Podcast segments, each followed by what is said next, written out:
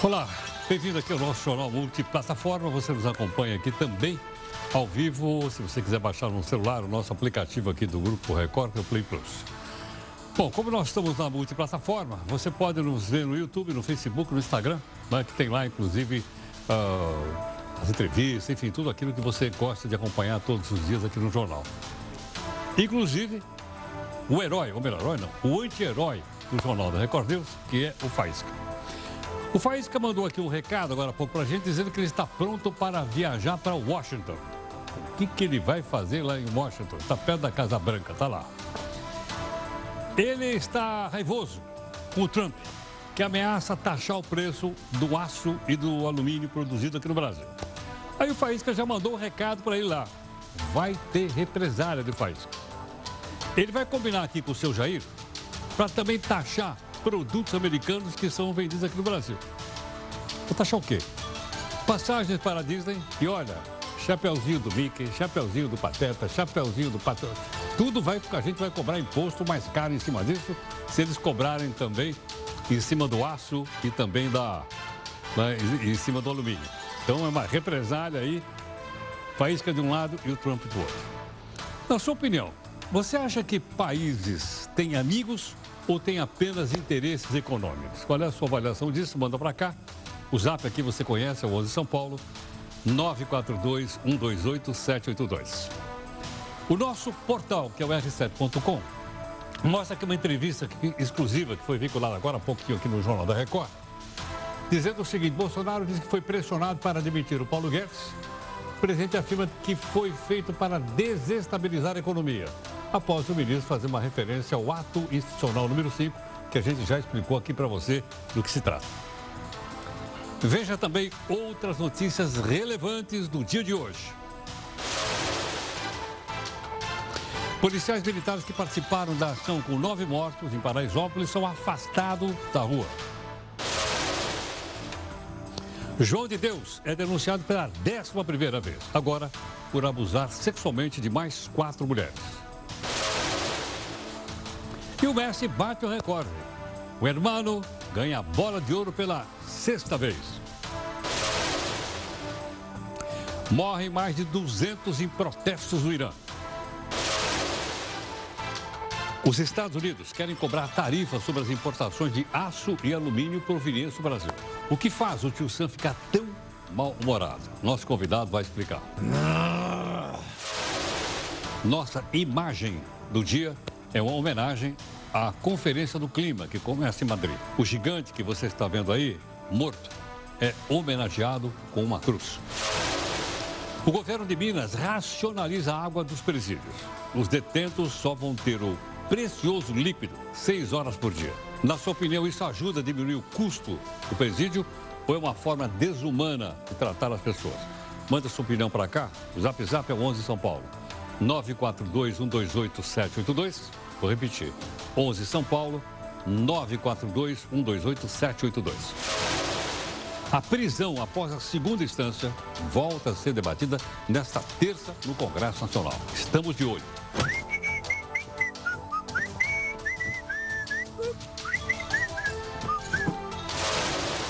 O apresentador Gugu do órgão com autorização da família dele. No Brasil, como é que funciona a fila para receber órgãos? Quem é que tem prioridade? A gente vai explicar. Caduca nesta terça a medida provisória que libera empresas de publicarem balanços em jornais impressos.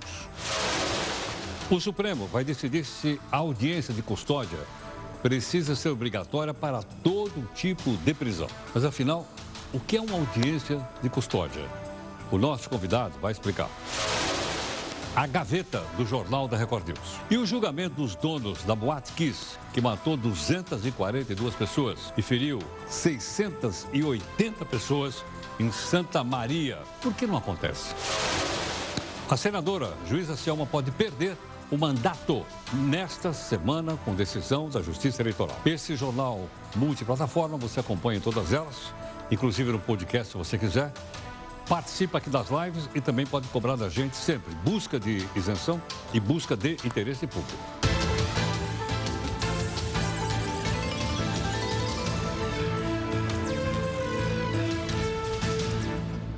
Olha, o podcast no R7 às 5 horas da tarde, depois 6 e 15 também lá no R7.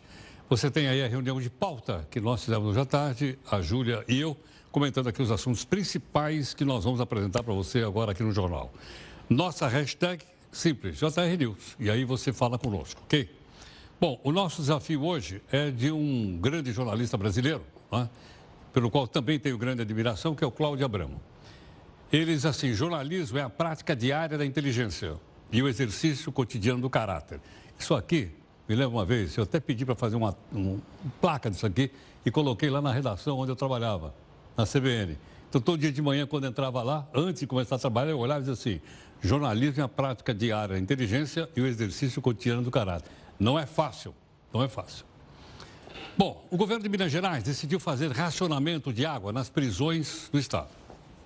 Mas por que, que essa decisão foi tomada? Como é que fica a condição das pessoas, então, dos presídios? Nós vamos conversar com o coronel Wilson Gomes da Silva Júnior. O coronel é subsecretário e da, junto à Secretaria de Segurança Pública de Minas Gerais, gentilmente aqui nos atendendo.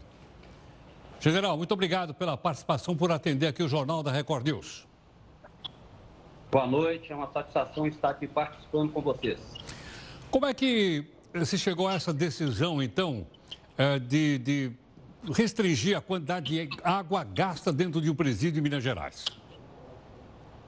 É importante nós destacarmos que o que está se buscando é uma melhor gestão com relação aos gastos públicos. E essa gestão ela busca eficiência em todos os gastos. Um dos gastos que é ponto da nossa atenção é com relação ao consumo de água. Então, o que está se buscando aqui neste momento é evitar tão somente o desperdício de água. É, os estudos apontam que o gasto de água hoje é um gasto muito elevado dentro das nossas unidades, é, ao ponto que algumas unidades têm um gasto é, muito acima da média daquela que é gasta pelo cidadão que não está no sistema. É, os nossos estudos apontam que algumas unidades, esses gastos chegam a ser cinco vezes maior do, do, é, do que aquele gasto pelo cidadão não do sistema.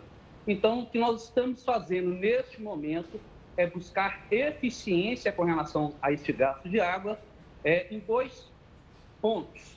Evitar os vazamentos. Nós temos unidades que são muito antigas, então essas unidades estão sendo revitalizadas no tocante a questão à rede hidráulica e também evitando o desperdício. Então, é este planejamento ele busca tão somente evitar o desperdício de um bem tão importante que é a água. Agora, Coronel, quanto então o Estado de Minas Gerais vai economizar com essa, com essa restrição? É, na realidade, nós estamos com, começando agora uma implementação ou esse processo de economia. É, o que está se buscando inicialmente é uma ordem de economia de 10% com relação a este consumo, de forma que a gente tenha um patamar mais adequado, repito, é importante destacar mais uma vez, que está sendo respeitado totalmente é, a saúde do interno, é, a sua necessidade de consumo é, os estudos, volto a falar, eles buscam tão somente evitar desperdício e, inicialmente, é, nós temos uma estimativa de ter uma economia inicial de 10%, logicamente que isso é adequado a cada realidade, a, a cada unidade. Agora, Coronel, atingido aquilo que o governo estabeleceu como sendo uma média razoável, que, que faz? Aí corta a água e não deixa mais a água entrar no presídio? De forma alguma. É, não é essa é, o nosso planejamento, é o que se tem, volta a falar, é só uma identificação de que, de fato, repito, os estudos apontam um gasto é, muito acima da média. Há sim um desperdício por conta do mau uso. E o mau uso ele tem que ser é, combatido. É, ele tem que ser, logicamente, adequado à necessidade da unidade. Então, é, podemos tranquilizar tanto os internos quanto a família de que, de forma alguma, vai haver corte de água ou não fornecimento de água ao consumo. É, o que se vai ter é um gasto adequado à necessidade, à realidade. Também temos que ter essa atenção de respeito ao contribuinte. É, ele tem que saber que também é, os seus tributos estão sendo bem aplicados. Então, o que estamos fazendo é exatamente respeitando tanto o cidadão interno quanto o cidadão não interno. Entendo. É, eu acho que foi bom o senhor dar essa explicação, porque aparentemente dava a impressão de que, olha, vamos consumir até tanto, a hora que chegar nesse consumo a gente corta e ponto final, não recebe mais. Não é isso. De forma alguma, não é isso. Você colocou bem, não é isso. É, tanto é que nós vamos continuar fazendo diagnósticos permanentes. A ideia é avaliar permanentemente, é, de forma que tenhamos, sim, um controle adequado, um uso daquilo que é o necessário, respeitando, repito, a necessidade, a dignidade, todo o consumo por parte do interno, a sua condição de saúde, a sua condição de higiene. Isso vai ser totalmente respeitado. Mas devemos sim também ter a lógica de que água é um bem finito. Nós temos que ter essa, essa atenção de que devemos ter um consumo adequado até para, é, que não falte água. Então, por isso que nós temos que ter um controle adequado. Perfeito. Coronel, ainda nessa preocupação hoje de diminuir uh, gastos de coisas supérfluas, que outros itens poderiam ser melhor gerenciados? Vou dizer cortado, porque você explicou que não é isso. Melhor gerenciado para que o sistema penitenciário possa ser mais eficiente e custe menos para o cidadão pagador de imposto. É, como eu falei, são diversos os pontos de atenção, são diversos os estudos que nós estamos levando a efeito. Alguns já, inclusive, com resultados já práticos. Um deles, é, você colocou aí, que nós podemos citar, foi com relação à qualidade também do gasto que nós temos com relação à alimentação. É um gasto também bastante volumoso, então nós fizemos é, estudos adequados melhorando a qualidade da alimentação, tá certo? Mas também otimizando o custo desta alimentação. Então, nós já temos também números reais de economia feito, repito, mantendo a qualidade, não só mantendo a qualidade, mas otimizando essa qualidade. Então, é um dos exemplos que nós estamos fazendo. Outras ações nós estamos também é, implementando no sistema, é, visando essas economias. Um processo que está em andamento é, também de videoconferência, um processo que nós vamos colocar, é, estamos começando a fazer nas unidades também pra, para diminuir o trânsito é, desses internos para diversos tipos de escola. Então, são diversos processos que a gente poderia colocar que nós estamos levando aí. Perfeito. Coronel, muito obrigado pela gentileza por atender aqui o Jornal da Record. Muito grato. Obrigado, boa noite. Boa noite. Coronel Wilson Gomes da Silva Júnior, subsecretário da Secretaria de Justiça e Segurança Pública de Minas Gerais. Então você veja o seguinte, não é bem assim, não é? Porque o que nós eh, vimos durante toda a tarde era o seguinte, não, vai cortar, tem só seis horas de água. Então, depois das 18 horas, não vai ter, são 24 horas, não vai ter água. Não é isso que ele disse. Ele acabou de explicar aqui para a gente. A água vai ter o tempo inteiro. O que eles estão tentando fazer é fazer com que o uso da água seja racionalizado para gastar menos. Entre outras coisas que ele acabou de explicar aí. É? Que é uma maneira de gastar menos com o sistema penitenciário sem que isso afete a vida das pessoas que estão lá. Foi o que eu acabei de ouvir aqui. Espero não estar enganado. Se estiver enganado, você, logicamente, é? participa aqui conosco. Bom, mas isso ainda faz parte da nossa pergunta para você comentar. Você acabou de ver a entrevista. Vamos para a nossa primeira live.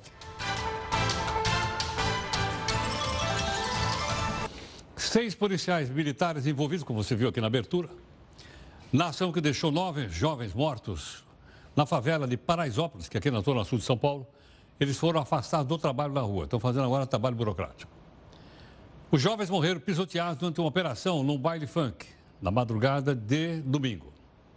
Agora, os policiais vão ser investigados para descobrir se eles agiram com violência. O comandante-geral da Polícia Militar, logicamente, contou aqui a versão da polícia. A comunidade, aqueles que estavam no baile, viram os, os, infratores da lei atirando na polícia e a polícia chegando, houve uma correria. O, o gatilho do problema foi aí: três soldados da Rocan que foram hostilizados por, por aquela multidão. O governador aqui, João Dória, também falou a respeito do que aconteceu lá política de segurança pública no Estado de São Paulo não vai mudar. Continuará sendo eficiente, efetiva e presente, por isso que todos os indicadores uh, caíram uh, drasticamente aqui no Estado de São Paulo. Bom, agora o outro lado. Familiares dos jovens condenação por parte da Polícia Militar do Estado de São Paulo. Foi uma emboscada aquilo ali, sabe? Foi um cerco, eles não deixavam, não deixavam ninguém passar. Quem passasse por ele, eles agrediam. Já o irmão do Denis Quirino da Silva, de 16 anos, que morreu lá, também questiona a maneira pela qual a polícia agiu. Ele não tem aparência de quem foi pisoteado, ele não, as roupas dele não, não tem cara, não estão sujas como de alguém que caiu no chão e rolou. Precisa ser investigado para ver se essa é a realidade. Bom, as, as investigações prosseguem e na medida em que forem apurados os fatos, a gente vai divulgando aqui no jornal. Nesta segunda, o presidente Jair Bolsonaro deu uma entrevista exclusiva para o Jornal da Record. E ele disse agora há pouco, aqui no Jornal da Record, que por causa de uma citação do AI-5, lembra que eu expliquei para vocês? Ato institucional número 5, ele foi pressionado a demitir o ministro da Economia, o Paulo Guedes. O fato de citar o AI-5, coisa que existia na Constituição passada, né? Eu não vejo nada demais. Citou o Paulo Guedes e o Eduardo, foi num, num contexto de descambar o Brasil aqui, não para movimentos sociais reivindicatórios, mas para algo parecido com o terrorismo, quando vem acontecendo no Chile. Falaram, do meu entender, podia ter falado, ter tido outra expressão, não AI-5. Agora, não vejo por que tanta, é, tanta pressão em cima dos dois por causa disso daí. Agora, pedindo até a cabeça do Paulo Guedes para mim, quando ele falou num contexto de o Brasil descambar para movimentos que passavam ao largo de, de ser movimentos sociais, reivindicatórios, que é legítimo parte da população. Está indo muito bem o governo, em especial a área econômica. Então, os que pedem a cabeça do Paulo Guedes ou pediram, é exatamente com o objetivo de é, nos desestruturar na questão econômica. Outro assunto importante. O auto-intitulado médico João de Deus foi denunciado mais uma vez. Já é a décima primeira denúncia contra esse homem. Agora ele deve responder por ter abusado sexualmente de quatro mulheres em Goiás. A denúncia apresentada nesta segunda pelo Ministério Público de Goiás acusa o João de Deus por estupro de vulnerável contra elas todas. Isso aconteceu durante atendimento, aspas, espirituais. Esses crimes ocorreram entre 2010 e 2016. Ainda de acordo com o Ministério Público, com mais essa denúncia, o João de Deus já conta 57 vítimas. Outras 87 mulheres disseram ter sido vítima desse cidadão. Mas os casos prescreveram. Ele está preso há quase um ano e nega ter cometido todos os crimes que a justiça diz que ele cometeu. Bom, outro assunto importante, até alvo aqui da nossa abertura com o Faísca. O presidente dos Estados Unidos, Donald Trump, anunciou que vai voltar a taxar o aço e alumínio proveniente do Brasil. Mas qual é a razão disso? O que, é que significa isso para a economia brasileira? Quem está aqui conosco é o economista Carlo Barbieri, que é economista e analista político. Carlo, muito obrigado aqui pela participação no Jornal da Record News. Obrigado a você, Maria, pelo seu programa. Carlos, qual é, qual é a razão desse, dessa, dessa, dessa intenção se é que vai se concretizar, em cobrar então uma taxa do aço e do alumínio importados do Brasil? Olha, na verdade, em primeiro lugar, nós temos que entender como é que funciona o Trump. O Trump, em geral, ele coloca o bode na sala e depois cobra para tirar. É uma maneira pela qual ele negocia. No caso da sobretaxa do aço, na verdade, não tem nada a ver com o processo industrial o aumento do custo do aço prejudicaria a indústria americana em geral. Tem a ver com a capacidade que o Brasil e até a Argentina tem de exportar commodity agrícola, particularmente soja, para a China. Então, o Trump está atacando para ver se há uma negociação para esses dois países limitem a sua exportação de soja para a China, de maneira a abrir novamente a oportunidade dos Estados Unidos colocar o produto lá, tendo em vista que com toda essa guerra comercial, ah, os fazendeiros americanos perderam o mercado chinês. Carlos, com o real mais fraco diante do dólar, eu suponho que o aço e o alumínio brasileiro devem chegar mais barato nos Estados Unidos. Com isso, logicamente, eu imagino que os fabricantes de aço e alumínio nos Estados Unidos devem estar incomodados com essa competição, ou não? Não, perfeitamente. Eles estão incomodados com qualquer nível de competição que tem. Mas, na verdade, a importância do produto não é tão relevante para a economia americana como até para a exportação brasileira. Essa tentativa foi feita anteriormente e a alegação feita pelo Trump é completamente descabida. Como é que nós vamos dizer que o Brasil, em particular, está forçando a queda do valor do real perante o dólar, se nós sabemos que há outros fatores macroeconômicos que estão fazendo com que isso aconteça? Seja porque se baixou os internos e, com isso, a maioria das empresas dando, seja porque as exportações brasileiras estão menores do que a esperada, seja porque com essa mudança da taxa de juros também uma parte do capital especulativo é, americano ou internacional está saindo das bolsas brasileiras, enfim, não há nenhuma ação concreta que possa ser acusada por parte do governo brasileiro de buscar uma mudança nesse referencial correto. Carlos, em última análise, quem é que decide se vai realmente taxar a importação de produtos brasileiros? Que parte do governo americano, logicamente, não é da cabeça do Trump, porque ele não é um imperador, né? Ele não é o rei dos Estados Unidos, eu imagino. Não, o Trump vai pedir. Ele é sido pressionado, seja pela mas até conseguir, nunca, né, tendente de acordo com a China, enquanto a saída para o produto agrícola americano e principalmente para encontrar uma forma de atender aos reclamos da, da, dos eleitores dele, particularmente naquele chamado cinturão da ferrugem, certo? onde estão as indústrias eh, siderúrgicas americanas. O que, que o Departamento de Comércio tem a ver com isso? o Departamento de Comércio tem tudo a ver. O Departamento de Comércio, em última instância, respondendo à sua pergunta anterior, é quem vai decidir sobre isso. Mas o Departamento de Comércio tem a ver, tem técnicos lá dentro que vão, logicamente, ponderar o quanto é útil para os Estados Unidos essa tentativa de aumentar o preço do aço, seja porque aumenta o produto na cadeia produtiva americana, seja porque eh, os Estados Unidos têm uma situação confortável na balança comercial com o Brasil os Estados Unidos exporta mais do Brasil que importa. Então, uma, uma rusga nesse setor seguramente não iria ajudar ao, ao mercado comum que eles estão criando ou tentando criar a curto prazo entre o Brasil e os Estados Unidos. Agora, Carlos, os Estados Unidos já têm uma guerra comercial com a China aí. Será que eles vão querer abrir uma outra frente numa guerra comercial contra o Brasil? Eles estão perdidos.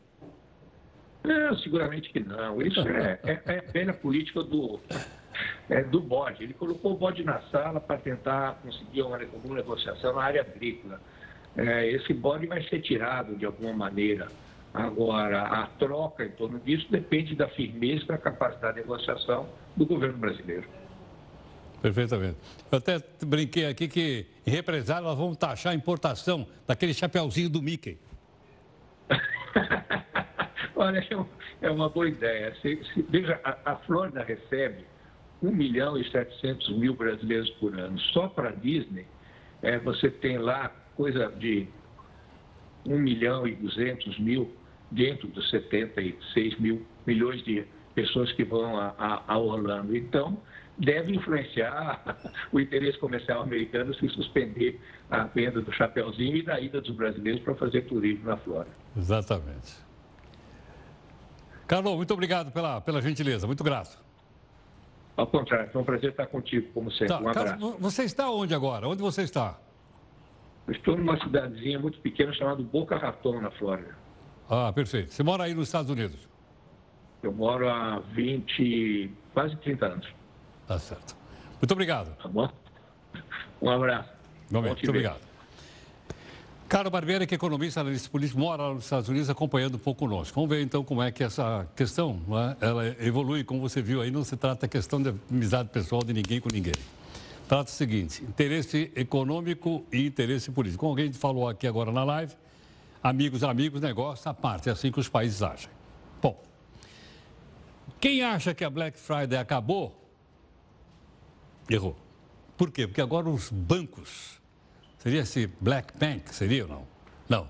Mas os bancos agora resolveram fazer uma pós Black Friday. Veja aqui no texto da Camila Negrão.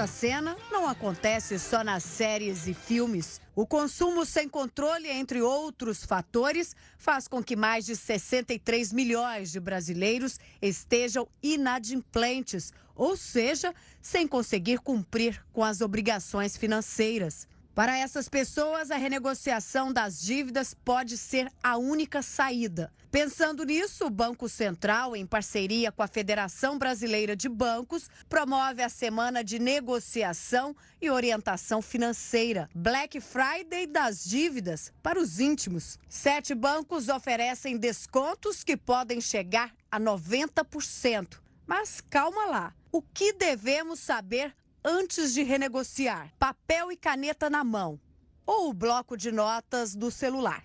Vamos começar listando todas as dívidas. O ideal é começar com as que cobram mais juros. Para evitar que elas virem uma bola de neve, é melhor quitar essas primeiro. Nessa lista, você precisa colocar o valor original, os pagamentos mensais, a taxa de juros cobrada e o total devido. As dívidas mais caras normalmente são as do cartão de crédito e do cheque especial. Segundo o Banco Central, as taxas de juros do cartão de crédito, por exemplo, chegaram a 317% ao ano. É o quê? Esse número equivale a 26% ao mês. Já as do cheque especial ultrapassaram os 305% ao ano, o que significa 25% ao mês. Eu não acredito no que eu ouvi. As mais baratas costumam ser aquelas feitas com parentes e amigos, a não ser que você tenha pego dinheiro emprestado com o Drew. Cadê meu dinheiro? Ah, Cara, me desculpe, eu acabei esquecendo completamente. Beleza. Então eu posso pagar amanhã? Pode, mas vai rolar um acréscimo. Acréscimo? 15%. 15%? Isso é um absurdo. Por aí é 17%. Agora que as prioridades já estão definidas, é importante ter em mente quanto você pode pagar a cada mês. Se não souber a quantia ideal, faça aquela famosa planilha de quanto ganha e gasta e verifique o que pode ser destinado ao pagamento das dívidas. Lembre-se, não assuma um compromisso que você não possa honrar. Na hora de negociar, você pode fazer algumas perguntas para o representante do banco. Qual será o desconto sobre a dívida? Se eu pagar à vista, o desconto será maior? Ao fazer novas parcelas, qual será a taxa de juros cobrada? Lembre também de analisar bem o contrato antes de fechar a negociação. Verifique se as cláusulas estão de acordo com o combinado e, se houver alguma divergência, fale com o funcionário do banco. Depois que pagar a primeira parcela da renegociação, o banco terá até cinco dias úteis para retirar o nome da lista dos devedores com nome sujo. Mas não tenha pressa, afinal, o nome sujo pode te ajudar a não cair na tentação do endividamento. Para não ter que passar por tudo isso de novo, lembre que as dívidas são como bolas de neve. Começam pequenas, lembra daquela frase: ah, mas é só um cafezinho. Mas se não forem paradas no tempo certo, podem ficar enormes. Oi, tava falando de você agora. Só coisa boa, só coisa boa. Não! O senhor é tão simpático, podia colaborar com a gente, né? Olha, Eu acho que essa reportagem aqui nós vamos mandar uma cópia para a diretoria do Corinthians, para ver se eles conseguem acertar lá com a Caixa Econômica Federal que eles não estão conseguindo pagar. É, né? Porque a Caixa é uma, é uma empresa pública e a grana é nossa. Então nós temos que cuidar da Caixa Econômica. Mandar para eles lá. Bom, já já, já já não, agora você participa aí da nossa live no jornal. Vamos lá.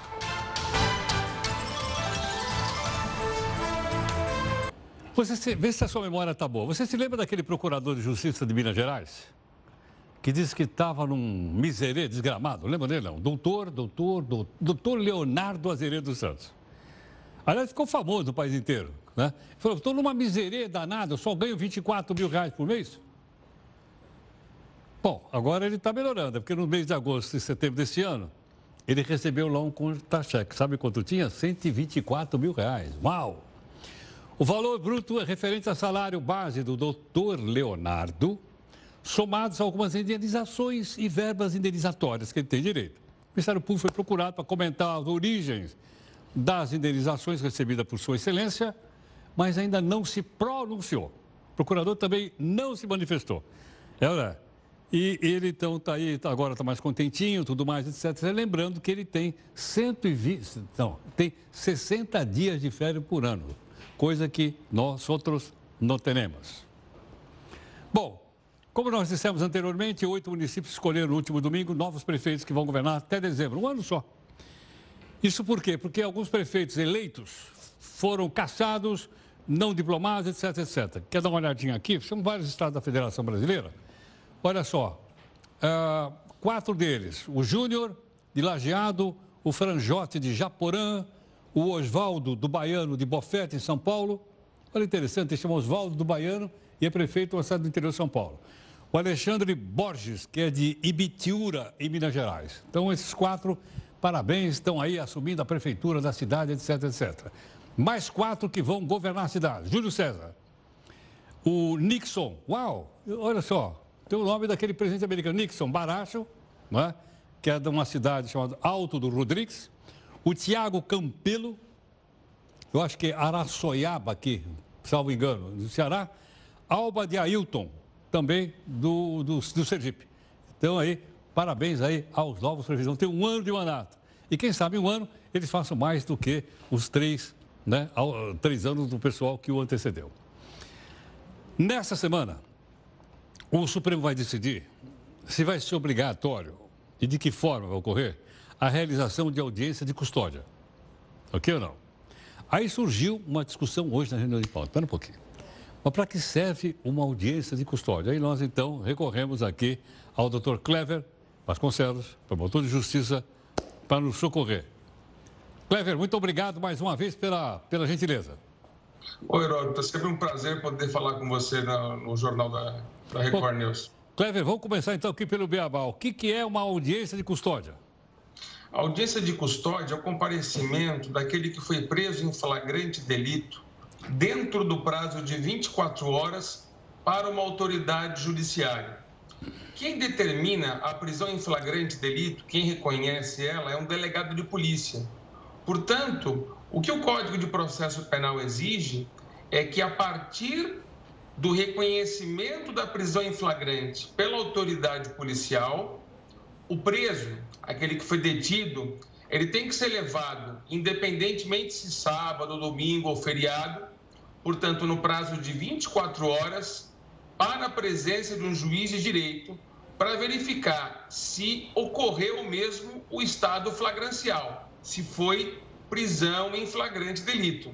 Então, é uma, é uma, é uma, uma medida muito importante inclusive para verificar se houve algum abuso da autoridade no sentido de comprovar uma possível ilegalidade do flagrante. Eu já fiz várias, e é muito importante a audiência de custódia, Heródoto. Agora, Clever, mas ele vai encontrar esse juiz de plantão, mesmo que seja no sábado ou no domingo? Sim, sim. Todo dia, independentemente de Natal, Ano Novo, eu já fiz audiência de custódia no Natal, no Ano Novo. É, o fórum está sempre aberto é, para ser levado. A lei fala é, em 24 horas. Na verdade, Heródoto, isso é uma exigência da Convenção Interamericana de Direitos Humanos, o famoso Pacto de São José da Costa Rica.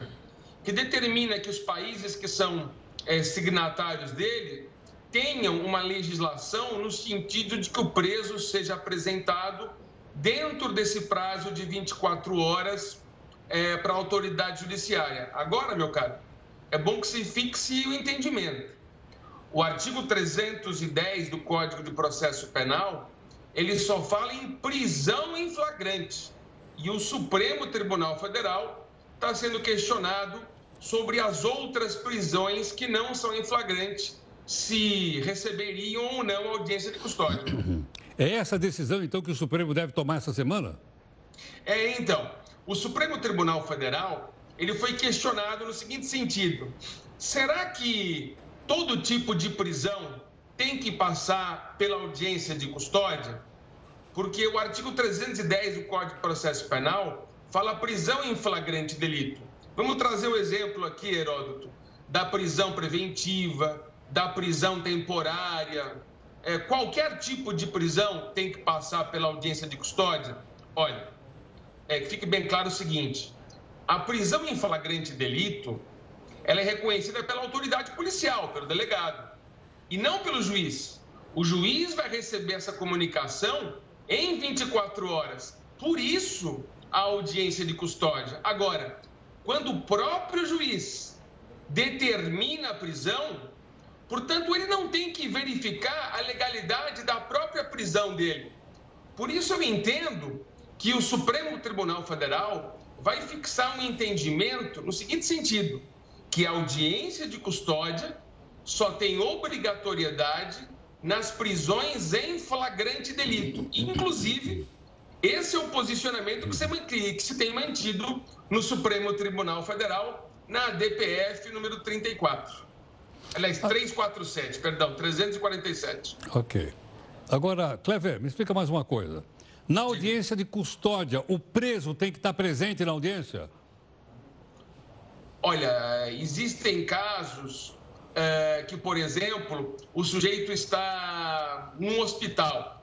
Foi um caso de prisão em flagrante e o preso está internado por força, enfim, de um tiro que levou. Eu já participei, Heródoto, de audiência de custódia onde não estava presente o preso.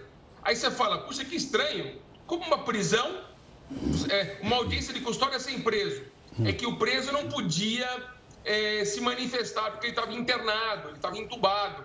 Então, o que acontece? Chega esse, essa comunicação de flagrante lá no fórum, o Ministério Público é, vai ter vista desse, desse documento e nós vamos analisar, independente da presença do, do, do indivíduo, se foi caso mesmo de flagrante. É uma situação que você traz muito bem, Heródoto, é, da prisão de alguém que está hospitalizado.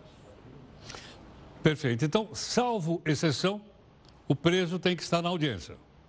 É, via de regra, em todas as audiências de custódia que nós fazemos, nos plantões judiciários, nos finais de semana, por exemplo, no meu caso, em que não trabalho diretamente com a audiência de custódia, mas faço quando assim sou designado nos finais de semana e feriado, é, é, por exemplo, nesse final de ano eu fui escalado para estar em audiência de custódia, nós vamos verificar é, na presença do réu, inclusive na presença do preso, inclusive, é, Heródoto, o preso ele se manifesta, ele fala diretamente para o juiz é, sobre a situação que ele estava envolvido. É um mecanismo de autodefesa, inclusive ainda sem processo, porque ainda não tem uma denúncia formal. E ele já tem oportunidade de se manifestar se autodefendendo de uma possível prisão ilegal. E tem casos que o próprio judiciário reconhece a ilegalidade e determina a soltura dele. Muitas vezes, eu já presenciei, o juiz fixa uma fiança, quando tem caso, quando é hipótese de fiança, da pessoa pagar um valor e sair condicionado a essa obrigação pecuniária, é pagamento em dinheiro. Com isso, diminui a autoridade do delegado? Não, não diminui a autoridade do delegado. Uh, o delegado ele reconheceu um estado flagrancial em que, em regra, o policial militar levou no distrito policial. Então, a autoridade do, do delegado está sempre preservada. Eu, eu entendo que nós que trabalhamos na máquina é, judiciária, e eu, eu falo judiciário do ponto de vista genérico, delegados de polícia, o Ministério Público, os juízes de direito, nós estamos aqui para cumprir uma missão, que é, é, é a obediência à Constituição e às leis. Se foi, a princípio, verificado o estado flagrancial e depois se percebeu que não era caso de flagrante, é, na verdade, pelas regras dos, dos, freios e contrapesos, que nós chamamos de check and balances, ou do equilíbrio das relações das autoridades, nada mais justo que o delegado de polícia ratificar a prisão ou muitas vezes determinar a soltura do preso. Essa é a regra do processo penal, meu caro Heródoto. Clever, muito obrigado mais uma vez pela gentileza, pela clareza e por ser didático conosco. Eu sempre aprendendo com você, Heródoto. É um prazer estar aqui no seu jornal. Você é um ícone do jornalismo. Eu estou muito feliz. Obrigado. Muito obrigado. Doutor Cleber Vasconcelos, promotor de justiça. Espero que tenha ficado, para mim ficou absolutamente claro. Espero que fique também para você claro, né? Para que a gente saiba como a justiça funciona e para que a gente saiba quais são os nossos direitos e quais são os nossos deveres. Então, acho que foi bastante claro em relação, então, aí, essa audiência de custódia. Acho que até a gente pode comentar isso com os nossos amigos, com as pessoas que a gente encontra no dia a dia, com os nossos familiares, ok? Porque faz parte da cidadania. Tudo bem? Bom, você está opinando aqui, está aí o nosso, nosso zap zap. Vamos então para a nossa terceira live de hoje.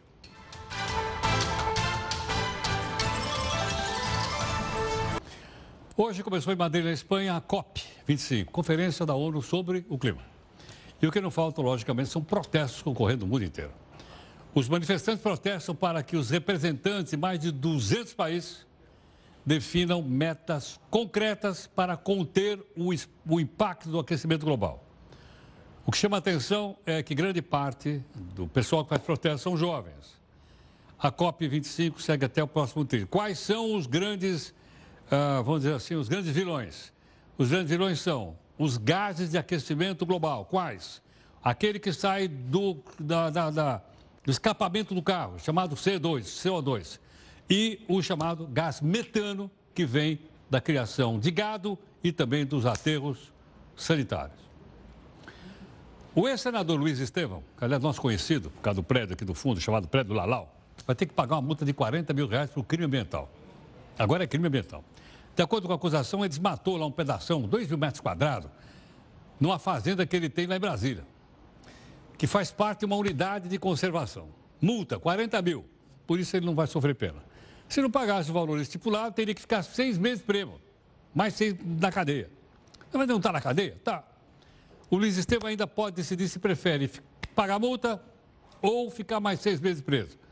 Esse cidadão está 26 anos na cadeia. Agora ele está no semiaberto. E por que, que ele foi condenado? Porque desviou grana nossa do nosso bolso na construção do prédio que fica aqui no fundo, chamado Tribunal Regional do Trabalho de São Paulo. Sabe quanto que ele. Sabe qual é o, qual é o um, um preju que ele deu para nós? 169 milhões de reais. Saiu da onde? Luizão, tem postômetro aí ou não? Para a gente mostrar para eles de onde saiu essa grana? Tá lá, olha lá, Luizão, que é o nosso companheiro, nosso diretor de TV. Olha aí. Da onde saiu? Desde o dia 1 desse ano, olha, nós estamos já no mês de dezembro, hein? Já pagamos 2 trilhões 281 bilhões de reais. Então, quando eles metem a mão na bolsa da viúva, no cofre da viúva, sai daqui, que somos nós que pomos a grana aqui para eles irem gastando. Os familiares do apresentador aqui da Record TV, Hugo Liberato, respeitaram o desejo dele doar os órgãos. A família dele e todas as outras que autorizam esse tipo de procedimento, logicamente, fazem por maneira humanitária e ajudam a diminuir. No Brasil, que tem uma espera de 30 mil pacientes. Agora, como é que isso funciona para que as pessoas possam ter acesso? Veja aqui no texto da Damares Almeida. No Brasil, o primeiro transplante de órgão foi realizado em 1964. O rim foi transplantado no Rio de Janeiro. A partir daí, o transplante de órgãos ficou regulamentado por lei. Até 1997, todos os brasileiros eram doadores, mas uma reformulação em 2001 transferiu para os familiares do paciente morto a responsabilidade sobre os órgãos. Cerca de 43% das famílias não aceitam fazer a doação. Elas enfrentam uma série de dilemas na hora de decidir o que fazer vão desde questões religiosas até o fato de aceitar que o paciente sofreu uma morte cerebral, ou seja, está na UTI com o cérebro morto, mas com o coração batendo e os outros órgãos funcionando.